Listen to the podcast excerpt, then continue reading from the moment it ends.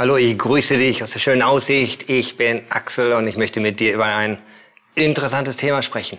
Gewohnheiten. Hast du auch welche? Ja klar. Ich habe auch welche. Ja klar. Wir alle haben einen Haufen Gewohnheiten. Wir haben hoffentlich eine gute Portion gute Gewohnheiten. Vielleicht sind da immer noch so ein paar schlechte Gewohnheiten. Aber letzten Endes, man hat herausgefunden, unser Leben besteht im Durchschnitt zu 70 Prozent Gewohnheiten. Also das sind einfach auch Denkmuster, Verhaltensmuster, bis hin natürlich zu Routinen von einfach, was weiß ich, typischerweise, wie ich aufstehe, wie ich ins Bett gehe, so meine kleinen Routinen hier und da und manchmal auch mein täglicher Stress oder meine täglich gute Zeit mit dem Herrn, die Art, wie ich mit Menschen rede.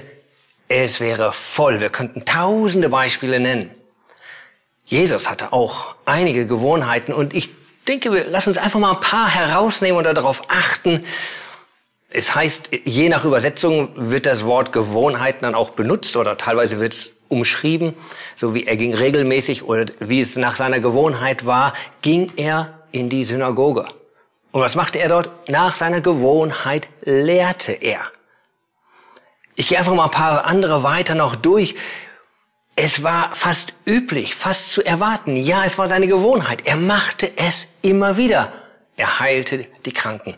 Wo immer er die Kranken sah, er heilte die Kranken. Es war fast eine Gewohnheit von ihm. Er betete.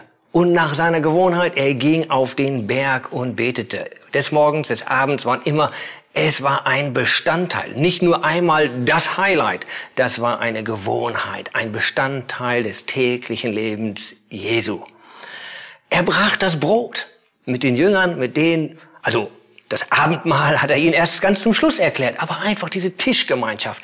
Es war für ihn eine Gewohnheit mit seinen Freunden, mit denen, die, mit denen er was unternahm, mit denen er eine Vision teilte, mit denen er letzten Endes ja gemeinsam diente. Sie aßen zusammen, sie hatten Tischgemeinschaft, die brachen das Brot. Brot. Das war so eine Gewohnheit, dass er sogar diese Gewohnheit nahm als ein Zeichen des neuen Bundes, was dann unser Abendmahl geworden ist.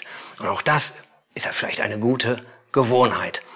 So, die Frage ist jetzt, wenn wir mal so Jesu Gewohnheiten angeschaut haben, was ist meine oder beziehungsweise was ist deine Gewohnheit äh, oder Gewohnheiten? Wir haben ja viele.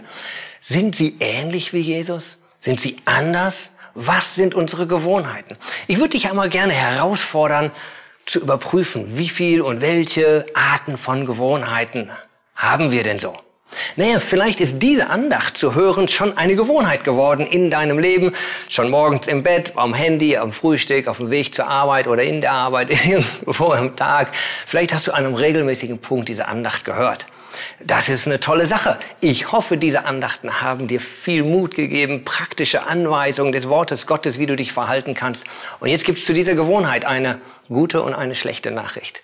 Die schlechte Nachricht ist, wir werden nur noch diese Woche diese Andachten so machen und dann machen wir einen Cut, dann schließen wir das ab und dann kommt was anderes. Aber erstmal diese Gewohnheit wird irgendwie auslaufen. Und da ist die gute Nachricht.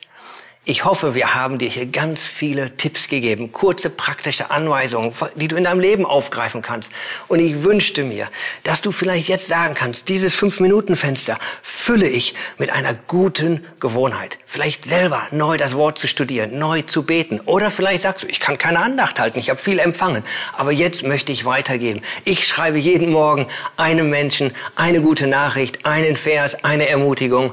Vielleicht fällt dir was ein dieses Fenster zu füllen mit einer neuen, guten Gewohnheit. Sei nicht nur Hörer des Wortes, sondern Täter. Gott segne dich.